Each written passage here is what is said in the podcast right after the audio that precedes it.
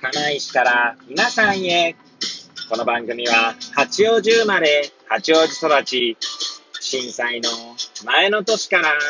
釜石で働くポンコツの頭の中をゆるりと紹介していく、そんな番組です。はい、皆さんいかがお過ごしでしょうか？変な髪型をしたポンコツ薬剤師こと町田和俊でございます。というわけでですね、今日も気軽にゆるりとおしゃべりしていきたいと思います。さてさて、今日は何の話をしようかなーって感じなんですけれども、収録日時はですね、令和3年6月14日の月曜日、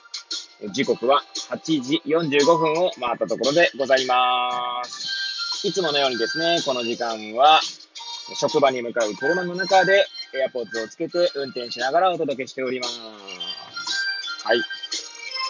そうですね。いつものように何の話をしようか問題ですけれども、ちょうどですね、まあ、先週の金曜日はこれ収録しなかったかと思うんですが、私はそう記憶しているんですけれども、その金曜日ですね、今ですね、うちの薬局、え、中田薬局には、実習生がですね、二人、え来ているんですね。はい。学生さんが二人来ております。はい。岩手医科大学の薬学部の5年生の子と、東北医科薬科大学の5年生の子が、それぞれ、それぞれというかね、二人来てるんですね。はい。でですね、まあ、実習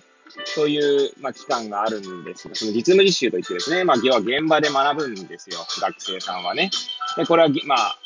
なんだ、やらなければならないことになってるんですね。病院と薬局それぞれで、えー、何ヶ月だか忘れましたけども、はい、えー、実務実習を経て、まあ、卒業し、国家試験を合格してるから、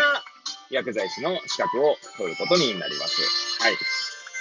でですね、まあ、その、実務実習の過程でですね、受け入れる、えー、会社というか薬局は、まあ、それぞれカリキュラムをですね、まあ、こなすというかカリキュラムをこう、やっていくわけなんですけど、まあ、その一環でですね、まあ、私はですね、バイタルサイン講習という感じでですね、ちょっとバイタルサインについてですね、ちょっと話をしてほしいってことだったので、まあ、二人に対してですね、ちょっとお話とか実技を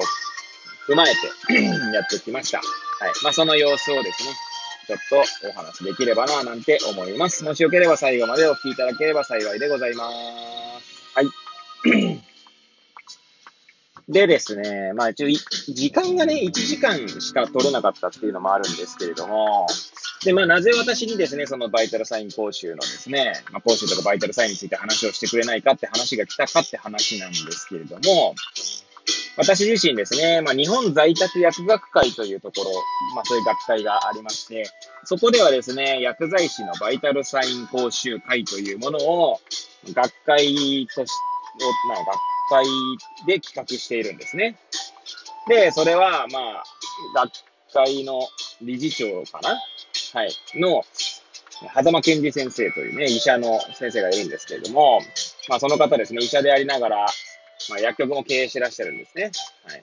まあ、実家が薬局だったってこともあるので、はい。で、まあ、そんな中でですね、薬剤師がバイタルサインを取ってですね、で、それを、まあ、活かして、あの、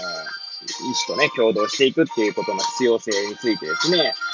学会設立当初、設立前からですね、まあ、提唱していましたので、で、まあ私はですね、そんな学会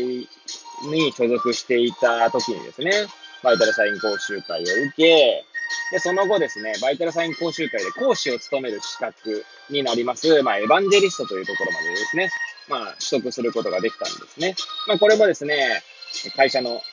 なんだ、支えというか、会社のサポートがあってこそだったんですけどもね。はい。で、エヴァンジェリストの資格を持っていましたので、まあ、バイタルサインについてはですね、一応一通りは、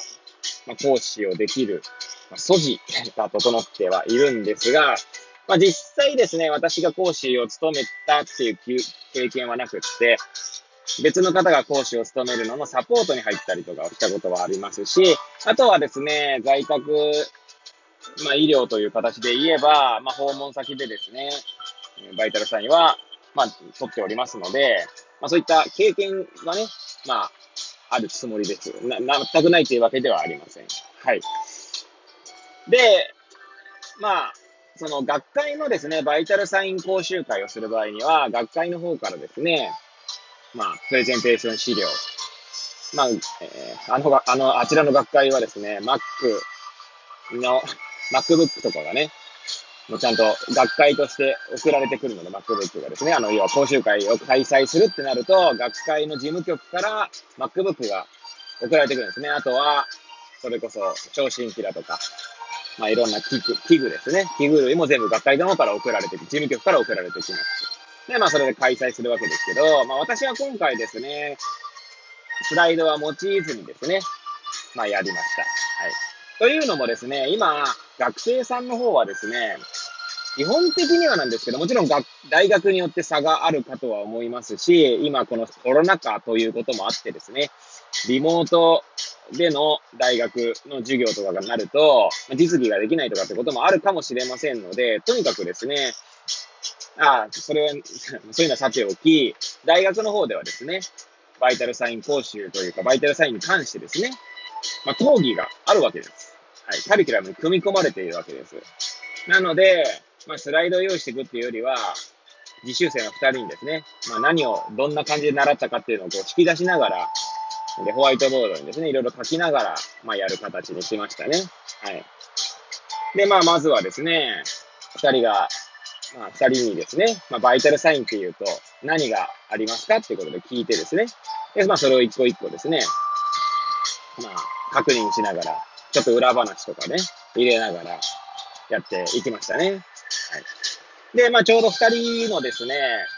まあ二人のその背景が対照的で、まあ岩手医科大学の学生に関しては、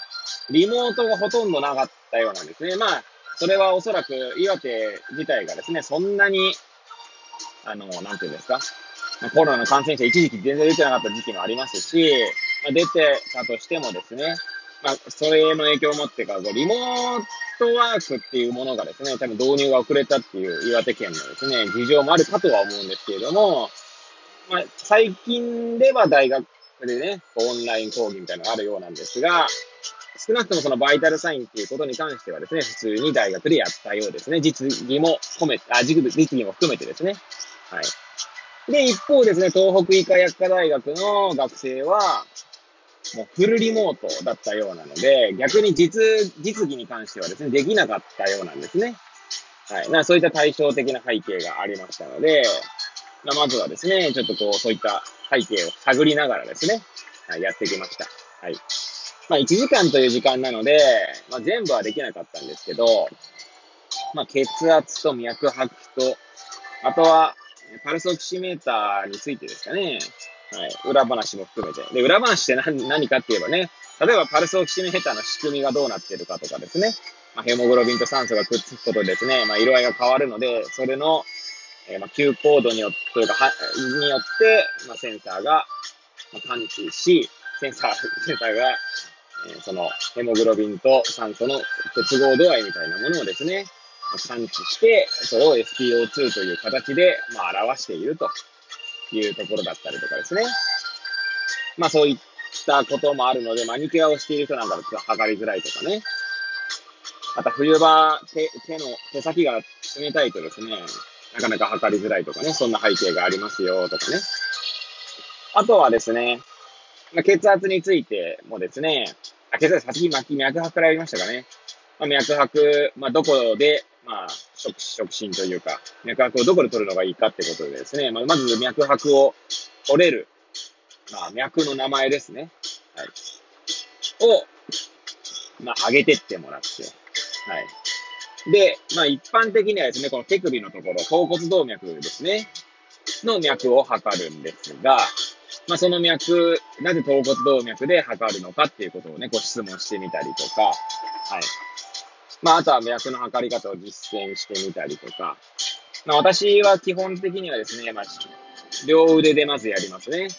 で、まあ、左右差がないことを確認してからは片手にして、で、その後ですね、呼吸数の方も見ますね。はい。なんでそういった話をしたりとか、まあ、そんな感じですね。あとはまあ血圧ですか。まあ、血圧についてはですね、まあまだ、あの、なんだろうな、実際に測ってもらうのと、まあ、コロトコ不音が出る仕組みみたいなものをですね、まあ、図に書きながら説明して、まあ、実際に測ってもらったと。なんで、まあ、血圧計を使わなくてもね、あの血圧をある程度のところを測れるよみたいな話はまだしていませんし、まあ、そんなことはですね、ちょっとまた、時間を取れればね、やっていきたいな、なんて思いますね。はい。まあ、そんな感じでですね、まあ、バイタルサインについて、まあ、一回講義を、講義と実技をですね、込めて、まあ、送ら、あの、開催させていただきました。はい。まあ、学生さんとね、対応するっていうのはなかなかこう、こちらも刺激を受けますし、話をする過程でですね、まあ私自身ですね、もう一回こうなんか復習したりとか、まあ、気づかされることとかもあったりするので、また機会があれば、関わっていきたいな、なんて思いますね。はい。まあ、というわけでですね、まあ、実習生に対してのバイタルサイン講習を経て、講習っていうのはバイタルサインのね、なんだろう、研修というかお話を経て、まあ、感じたことについて、まあ、つらつらとね、語ってまいりました。はい。まあ、どんなことをしたかってこともね、語らせていただきましたけれども、まあ、ぐだぐだとね、いつものように語らせていただきましたが、最後までお聴きいただき誠にありがとうございます。これを聞いていただいた皆さんが、より良い一日を過ごせますようにとお祈りさせていただいて、今日の放送を終了したいと思います。それではまた明日、皆さんお会いいたしましょう。さようなら。